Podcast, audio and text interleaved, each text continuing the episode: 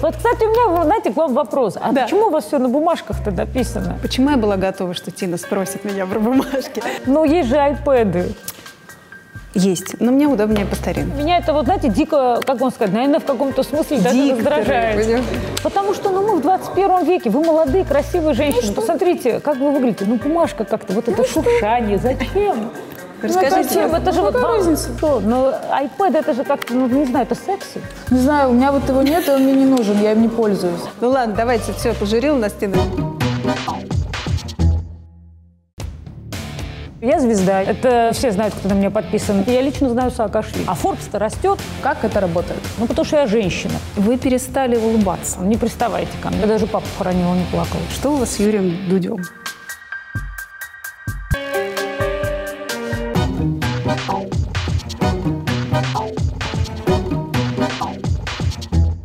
Перед эфиром спрашивали, какая у нас будет студия, какого она будет цвета, как вы будете сидеть относительно нас, э, чтобы в связи с этим подобрать лук. Как это работает? Это на самом деле не я спросила, это спросили а, люди, которые договаривались о нашей встрече, что абсолютно профессионально и правильно, потому что а, для каждой студии, ну особенно для телевизионной студии, очень важна одежда. Я на самом деле даже не думала, не буду лукавить, что я буду сниматься в лофте. Я думала, что а, я буду сниматься в студии телевизионной, а в телевизионной студии имеет свои правила. Ира это прекрасно знает. Цвет желательно однотонный, белое и а, рябящее, или, условно говоря, там, разноцветное не носить. Поэтому это стандартный вопрос, конечно, для того, чтобы понять, условно говоря, если студия красная, ну, странно приходить в красном. Вот если Ира придет в студию Матч ТВ в красном платье, то будет одна голова в эфире. То будет «Матч уволена. ТВ». Нет, ну почему? Просто будет некрасиво. Судя по тому, где я оказалась, ну, мне кажется, я нормально для вас оделась. Вы работаете со стилистом, наверное, он подбирает вам гардероб, либо вы делаете это самостоятельно. Нет, я никогда не делаю это самостоятельно с момента а, начала работы в программе «Детали». Тогда еще никто не мог понять, зачем этот модный стилист нужен, потому что он меня странно одевает, а я странно выгляжу, странно накрашена, странно причесана. Но потом все подумали, что это фишка, и эту девушку оставили. И вот с этого периода, а, вне зависимости от того, сколько я зарабатывала, то есть большой это был гардероб, маленький, начиналось все практически там, условно, там, с двух, с трех в- луков, как теперь это называют, или там с двух, с трех смен одежды, то, что было мое. Но я всегда советовалась с людьми. У меня никогда не было времени развивать вкус, сидеть в модных журналах, выбирать себе одежду, поэтому с самого начала меня начали одевать. И так повелось уже по сей день. Тина, а как это сегодня выглядит? К вам там каждый день приезжает стилист? Нет, каждый день совсем не нужно приезжать. Мы живем в современном цифровом веке, поэтому всю одежду можно оцифровать и дистанционным образом собирать. Ты Вам присылают готовый комплект. фотографии, это должно выглядеть Конечно, вот так. это я их получаю более того, в зависимости от а, того, какие у меня запросы, я могу получить весь сет за неделю вперед, могу за месяц вперед. Девушка, кто со мной работает, э, она очень известный стилист, с очень хорошим вкусом. Рената Харькова, она смеется, что единственное, что меня интересует, меня интересует только спортивная форма. Вот это единственное, что я покупаю сама. А какие вам нравятся марки спортивной одежды больше всего? А, Pay Nation. Это, думаю, все знают, кто на меня подписан а, в Инстаграме. Там яркие цвета, оранжевый, зеленый, синий. Знаете, такие даже психологи же доказали, что синий, соответственно, вот зеленый, как у вас а, ногти, он очень, ну, с одной стороны, он бодрит, с другой стороны, успокаивает. И с утра, когда идешь тренироваться, точно не хочется тренироваться серой мышкой. Хочется, чтобы, особенно когда ты тренируешься и на улице темно, хочется, чтобы что-то тебя бодрило. Вот, соответственно, меня эта одежда очень бодрит, и я в основном предпочитаю именно эту марку. Тина, Ага. а вы можете описать, как выглядит ваш рабочий кабинет? Где он находится? Кабинет Да. А, Кабинет находится в СК-3, э, рядом с гримерками, рядом с 27-й Это студией. Останкино для тех, кто не Да, знает. в Останкино. Мы сидим вместе с Натальей Билан. У меня нет кабинета как такового, мы с Наташей сидим вместе. Это кабинетом-то назвать язык не поворачивается. Было единственное помещение небольшое. И мы это помещение попросили, э, соответственно, под, под нас с Наташей. Мы там так и сели. Вот мы так и сидим. Фото Есть еще детей, подоконник, не цветы. знаю, да, дети, президент. фотографии детей. Фотография детей у меня висит. У меня есть, а, мне а, товарищ мой, Тимур Прокопенко, а, подарил, были такие знаковые картины питерского художника, который рисовал Владимира Владимировича в ромашках, в очках. Вот у меня есть такая картина Владимира Владимировича, нарисованная этим питерским художником, которая висит. На- на стене? Да, все. Больше ничего там такого нет. Ну и наград очень много. Надо отдать должное, телеканал Матч ТВ за два года собрал такой знаковый урожай, поэтому, соответственно, много разных наград. А в начиная от первом Тэфи, ящике? Заканчивая салфетки для того, чтобы чистить монитор. Ничего женского. В смысле, вы имеете в виду что? Вы просто поясните? Я, я не скажу. знаю, у меня в ящике на работе выдвигаешь, там вот все, что нужно. Пилка для ногтей, вот этот лак для волос. Нет. Ничего, вообще нет, ничего такого. Нет, это все может быть в ванной комнате. А правда, что у вас есть какая-то гримерка своя с душем рядом? Нет, это ванная комната, которая рядом. А, ванная Я комната единственное, есть. что просила, потому что мы, когда только канал начинался, мы там практически дневали и ночевали. Были моменты, я тогда вот поняла, что, в принципе, когда я очень устаю, я могу спать сидя. Я вот так вот сижу, например, и говорю, 15 минут дайте, как бы, да, там, не приставайте ко мне. Я вот так, Так. сижу, закрываю глаза, и 15 минут сплю. Так вот у нас все начиналось. И так как я там дневала и ночевала, я попросила сделать, ну, как бы, уменьшить кабинет, и просто вот на это расстояние, если можно, сделать душевую кабину. И у меня, как открываешь дверь, соответственно, душевая кабина, не джакузи. И соответственно, я там принимала душ, когда круглосуточно была на работе. Тин, а, я уверена, что вы не помните этого, но очень хорошо помню я. Мы с вами однажды провели целый день и даже ночь. Было это в городе Томске. Я тогда работала на оппозиционной телекомпании ТВ-2 и, собственно, сопровождала... Майосиса. Да, у Аркадия. И сопровождала ваш приезд в этот город. И у меня есть такие несколько э, ну, вспышек оттуда. Я помню, что Тина вечно ездила и ела только морковку из контейнера, которую она привезла с собой. А, с тех пор вы меня научили тогда а, пить зеленый чай, есть миндаль с медом. Вы, я не знаю, до сих Да, пор... я вы- ем, зелен... я ем миндаль и пью зеленый чай, есть такое. а, Вот. А, но самое большое мое наблюдение, вот с- связи с, господи, сколько лет прошло, это был 2005 год, а, вы перестали улыбаться. Там прям все время заливалось. Значительно, да, больше у вас было веселья и как-то такой жизнерад. Это с чем связано? Ну, во-первых, я была а, на 10 лет моложе, не будем забывать, то есть я хохотушка.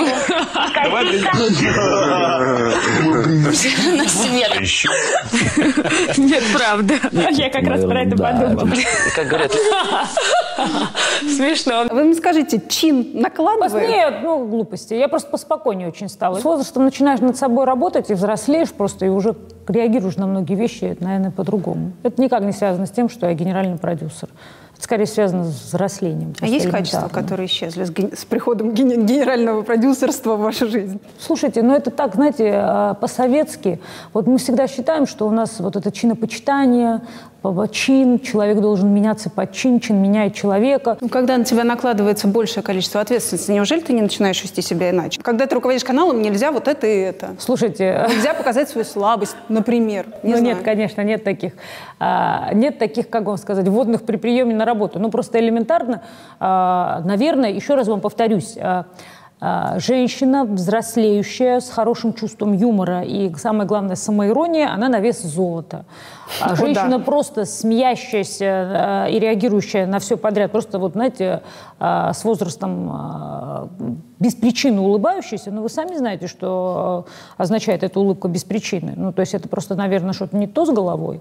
Я надеюсь, что у меня все с ней в порядке. Когда вы плакали последний раз? Вы знаете, я даже папу хоронила, не плакала. Почему?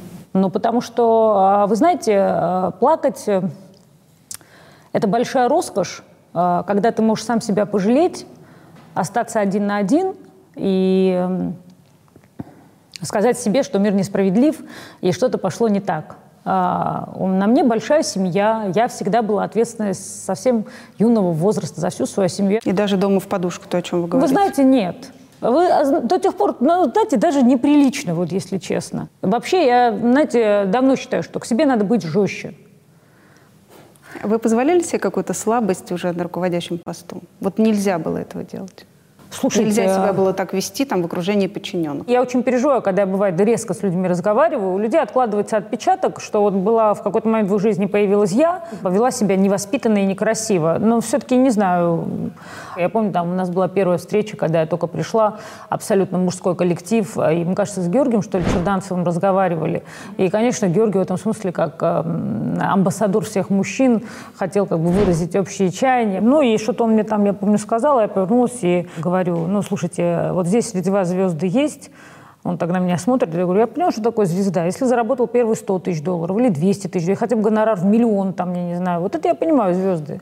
Вот у меня было это в биографии. Я снималась, соответственно, абсолютно официально, прозрачно в больших рекламных а, роликах с большими рекламными контрактами, честно заработав а, невероятные по тем меркам деньги для любого российского селебрити. Одной из первых.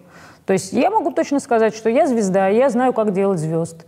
Вот тогда я это сказала. Если бы сейчас, наверное, можно было повернуть страницу назад, я бы себя, конечно же, так не вела, потому что это очень агрессивная позиция. И все равно это, в принципе, разговор а, из серии «сам дурак». Ну, то есть человек тебе говорит, слушайте, я в вас сомневаюсь, мы вот не уверены, зачем нам дали эту женщину-руководителя, и она вряд ли нас с нами сможет справиться и что-то толковое сделать, а ты отвечаешь, ах, вы решили, что я женщина? Так, ну, вы посмотрите. А мне вот какой размер кошелька. Абсолютно верно. Корпоративное правило. Выдохни и напиши письмо. Два года матчу. Да, уже даже больше, потому что мы в декабре уже. А, ну да. А, скажите мне, вот за эти два года лично Тина Канделаки как перевернула или что внесла вот в развитие спортивного телевидения в стране? Вы знаете, гордиться еще мало чем, а, потому что, к сожалению, спорт а, не настолько популярен в нашей стране, насколько должен быть популярен. И мы только в самом начале этого пути, особенно, к сожалению, на фоне того, что происходит сейчас с нашим спортом. Да. Поэтому единственное, что я, наверное, сделала, ну, а, я думаю, что абсолютно точно спорт так никогда не показывали прежде. Визуально, а, с точки зрения оформления студии, с точки зрения подачи работы ведущих, комментаторов, журналистов, а, с точки зрения привлечения звезд. Потому что, ну, слушайте, на сегодняшний день все яркие звезды, говорящие о спорте, это люди, которые работали на Матч ТВ. Это и Валерий Карпин, это и Женя Савин, это и Юрий Дудь, это и Саша Киржаков. Все эти парни, а, они получили возможность очень достойно выглядеть в кадре. Когда я на жеребьевке жеребьевке видела того же Гарри Линнекера, я вам честно могу сказать, что я не считаю, что Валера Карпин там, или Саша Киржаков уступают Гарри Линнекеру с точки зрения работы в кадре, с точки зрения там, презентации самого спорта. Наверное, первый этап с точки зрения оформления, упаковки и дальнейшей перепродажи этого контента потребителю нами сделан. То есть можно ли спорт упаковывать красиво? Можно. Да, вас можно смотреть без звука. Это абсолютно. Круто. Это большая победа, согласитесь. Потому что вы абсолютно цинично и четко заметили. Спорт раньше без звука, наверное, было смотреть тяжело.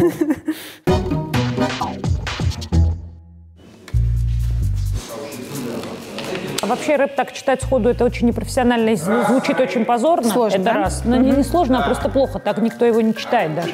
Меня когда учили, это все же специально делается. Вначале как бы текст пишется, потом этот а, текст ты учишь, потом выучив этот текст, его даже записывать лучше, зная наизусть, а не читая с текста. Я его когда записывала, я его знала наизусть. А вы это делали в студии где-то? Да, конечно, прям? а как? А где вы, в Останкино пошли? Или... Зачем все раскрывать? Где в Останкино?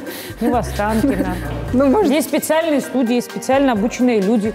В рэпе ничего нового, все то же самое, как в обычном шоу-бизнесе. Есть студии, есть саунд-продюсеры. Не, ну я понимаю. Есть люди, это которые такой пишут фан, мне интересно, вы там отвлеклись в течение рабочего дня, это пошли, сделали по-быстрому или так серьезно подошли к вопросу? Ну, зачем так? Так, э, серьезно. Есть там э, четко выведен звук, там все понятно, что это сведемка. Сейчас мне как раз пишут большой текст, уже первый раунд пишут. Что у вас с Юрием Дудем? Юры. У Юрия Дудя Юрий Дудь. Это Юрий Дудь. После ухода Юры, Юрий Юра как раз очень хорошо понимает. Вас часто спрашивают, но я, мне как раз практическая сторона вопроса спрашивают, почему именно вам? Вы как бы...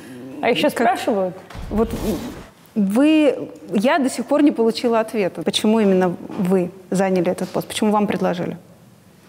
Два, две причины, я думаю. Первая, потому что я могу вести за собой людей. Ну, например, вот а, с появления телеканала Матч ТВ прошло всего два года. За 2017 год в матч-тренировке, которая полностью придумана мной и моей командой, проучаствовало полмиллиона человек. У нас не было широкомасштабной кампании. Мы, как СТС, не вешали везде щиты, мы не ездили везде с гастролями. Мы просто, как бы, да, там, условно, минимальным телевизионным эфиром, минимальным телевизионным эфирным промо приглашали людей принимать участие в матч-тренировках для того, чтобы поддерживать эфир в важных городах вещания.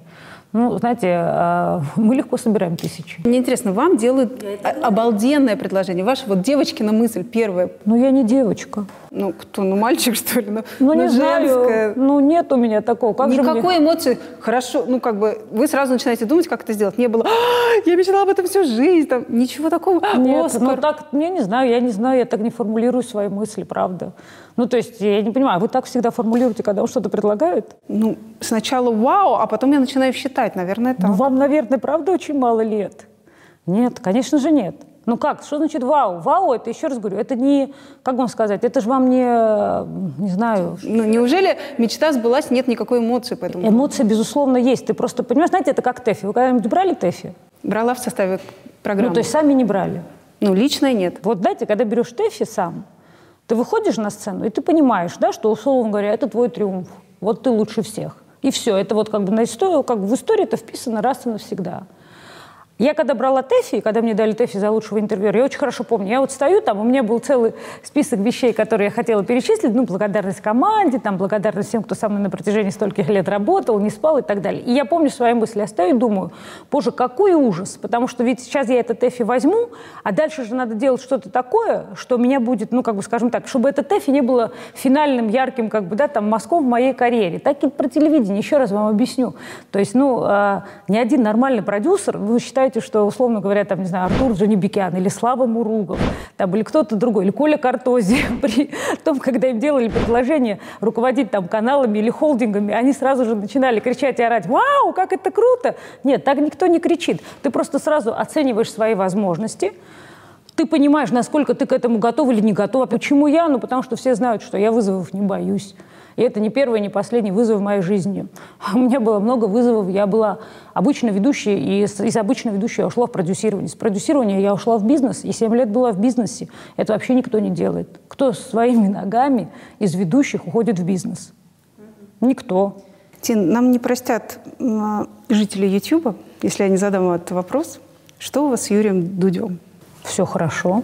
Почему у вас какая-то холодная война? Вы знаете, абсолютно. Вот вы как Маша команда, которая мне говорит, а вот Юрий, он получал 50 тысяч рублей за программу. Я говорю, слушайте, ну 200 в месяц нормально. Вопрос от моего приятеля и коллеги, которого зовут Юра Дудь. Тина, согласно Спарку, Матч ТВ закончил год с убытком в 1,7 миллиарда рублей. На культуре я получал всего 50 тысяч рублей за программу. Куда ушли остальные деньги, на что вы их потратили? Юрий регулярно прорывается во все эфиры, где задают мне вопрос.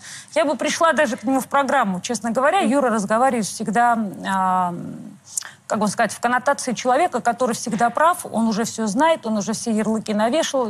Я считаю, что как бы у Юрия Дудя был прекрасный период на Матч ТВ, и я думаю, что в целом внутри себя он нам точно благодарен. Вам нравится, что он сейчас делает? Конечно, абсолютно. Вы, э, если быть абсолютно честным искренним, я думаю, что Юра как раз все очень хорошо понимает. И очень хорошо знает, как делалась его программа. Думаю, внутри себя а, благодарен коллективу, который делал его программу и продакшну, потому что у него с этими ребятами теплые отношения. После ухода Юры они еще делали ряд проектов на нашем канале. Эти ребята, наверное, вряд ли бы на телевидении что-то делали, если бы не образовался тогда замечательный коллектив, который делал программу э, Юры. Поэтому у меня никаких претензий к Юрию нет. Мне очень грустно, что закрылась его программа, потому что если бы... А у него есть претензии? У него тоже ко мне, в принципе, никаких претензий нет. У меня с Юрой все нормально. То есть, как бы он достаточно хорошую программу делал. Дальше, соответственно, стал делать популярный блог. Я считаю, что программа ему в этом только помогла. Он получал хорошие деньги, собрал хорошую команду. Хорошая команда получила хороший телевизионный опыт. Что в этом плохого?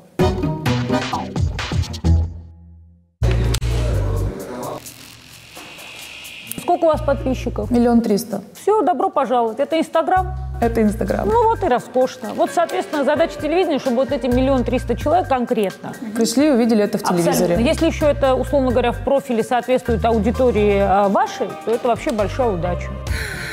Вот что касается как раз-таки студенческого спорта, вот в Америке это действительно очень развито, то есть люди приходят смотреть на студенческие команды, семьями и так далее. У нас этого нет вообще. Я это скажу как спортсменка, вот, которая в прошлом, допустим, да, я много а лет занималась баскетболом, очень много лет. Вот что нужно сделать, допустим, как вы считаете, для того, чтобы эта ситуация изменилась, для того, чтобы этот интерес появился к спорту? У людей. В Америке все очень просто, достаточно просто. А, это в Советском Союзе тоже была эта система, что, условно говоря, если ты а, интеллектуально там, при помощи оценок не дотягиваешь до определенного вуза, то как бы спортсмены, они могли получить э, льготы при поступлении в высшее учебное заведение. Что происходит у нас? Одна система советская, насколько я понимаю, вижу, она рухнула. А второй системы, насколько я понимаю, она и так и не появилась. Простите меня, есть ГТО, вы, наверное, в курсе. Да. Что дает ГТО при поступлении в высшее учебное заведение? Вы знаете? Что дает ГТО? А я вот не для этого задаю этот вопрос. Я хочу получить ответ. То есть вы не знаете? Не, я не знаю, честно. А мало кто вообще знает. Да. Ну, то есть по логике ГТО дает дополнительные баллы. Это правда так. То есть если вы получаете значок ГТО, но если вы сдаете ГТО на отлично, у вас еще там 1-2 балла добавится к результату ЕГЭ. Это вообще все знают? Я так посмотрела, что мне кажется, нет. Да, мне тоже кажется, что Дальше. нет. Я не в курсе была. Сегодня маркетинг во всем мире а, правит балом. Вот мне кажется, что мы, начиная со школьной скамьи, мы не увлекаем а, людей физкультурой, мы не увлекаем их в студенчестве, а потом мы удивляемся, почему на баскетболе зрителей нет. А откуда им взяться-то? Я хочу вам задать вопрос про спорт и вашу жизнь. То есть, когда вы начали а, ну, больше с ним соприкасаться, изменилось ли ваше отношение к спорту? Я знаю, что вы активно тренируетесь. А, Во-первых, я хочу спросить, вы с утра любите тренироваться? Как Да. вам удобнее? То есть, Рано утром. рано утром. А во сколько у вас тренировка обычно бывает? В 7-7.30. Это было всегда? Или вы стали больше тренироваться? То есть вот этот вопрос. Нет, я достаточно долго, лет с 16, э, следую законам и правилам ЗОЖ. Ну, где-то мне было, наверное, лет 16, когда мне папа подарил первый тренажер. И с этого все началось. У меня проблемная фигура, я очень быстро набираю вес, очень быстро поправляюсь. И никогда не хотела быть, э, соответственно, пухлой. Ну, тогда не было таких возможностей. Это был такой смешной первый какой-то корявый велотренажер. Вот я на нем, соответственно, все свои килограммы сбавляла. Потом я переехала в Москву. Наверное, несколько лет такой возможности не было, потому что работа не оставляла возможности тренироваться. А где-то, наверное, на второй год а, жизни в Москве я попала в спортивный клуб. Начиная с этого клуба, заканчивая там, условно говоря, по сей день, я стабильно тренируюсь. Вы знаете, это просто же вопрос это к разговору обо всем, о чем мы говорим. Почему я достаточно уравновешенная, почему как бы до- достаточно спокойно реагирую на многие вещи?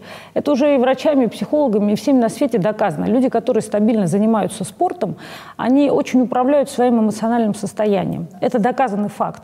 Я всю жизнь, ну, считайте, вот перерыв был, наверное, два-два с половиной года, я всю жизнь занимаюсь ЗОЖем. Всю жизнь. Всю жизнь э, внимательно отношусь к еде, всю жизнь э, очень деликатно с алкоголем, практически не пью. И, конечно, это дает мне возможность очень сильно контролировать свое эмоциональное состояние. Вот и все. Поэтому я это понимаю. Э, Вы знаете, я даже всех вокруг, э, ну как так научила, и мои домашние разделяют эту идею. Если ты в плохом настроении, сходи в зал, сразу успокоишься. Там, А сколько у вас тренировок в неделю бывает? Силовые тренировки у меня три. То есть э, с понедельника по пятницу, соответственно, я наращиваю нагрузку. Понимаю, То есть, да. условно, в понедельник, вот я сегодня позанималась, там у меня с утяжелителями были и ножницы, соответственно, там а, планка сегодня была. Очень хорошо со своим весом и с резинками делать, как вы понимаете, упражнения собственным весом. Это сейчас самое эффективное и модное направление. Вот я хорошо так час, час 10 отпахала. Дальше, соответственно, я два раза в неделю занимаюсь растяжкой. а, И такой достаточно силовой растяжкой. Вот это не просто там полежали и вам ноги а, подергали. После хорошей растяжки ты чувствуешь себя как после хорошей тренировки.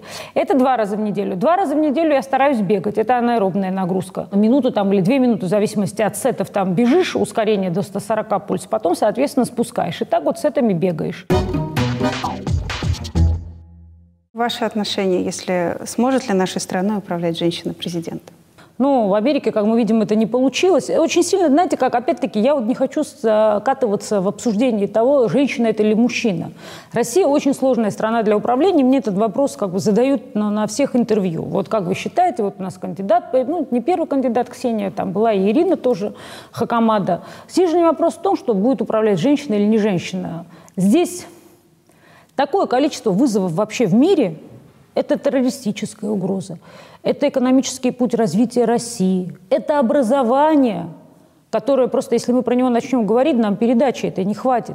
Образование, которое не очень-то и соответствует запросам экономики. Вообще э, воспитание вот этих новых людей, которые смогут конкурировать, потому что меня простите, но с роботами, тем не менее. женщины потому что не справятся. роботизация.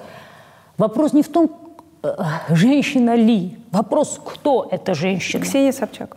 Скажем так, вопрос же не в том, а, а, что это Ксения. Вопрос в том, что Ксения при- может предложить. Вот если Ксения предложит что-то интересное, то, наверное, может и она. Но мне кажется, что главная проблема, сейчас уже какое-то время прошло, я вначале говорила, что все ждем предвыборную кампанию, и, соответственно, все ждем а, ее программу, которую внимательно надо читать. Я пока, честно говоря, эту программу не увидела. Как только она появится, я вам смогу очень точно отвечать на вопросы, очень четко, сможет ли, условно говоря, Ксения в каком-то будущем быть президентом а, Российской Федерации. Никакой проблемы в Ксении или в ком-то еще в качестве президента Российской Федерации я не вижу.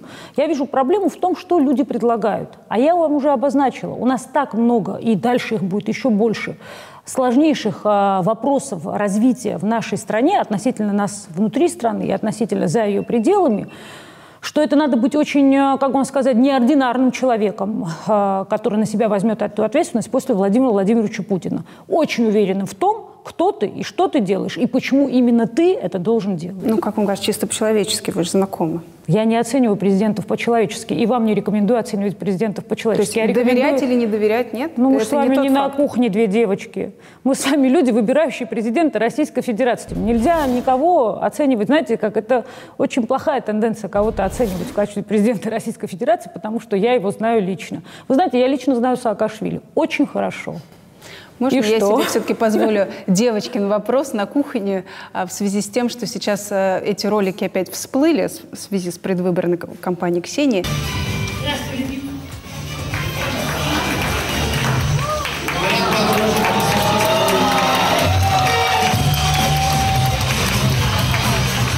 Как Ксения целуется? Очень хорошо.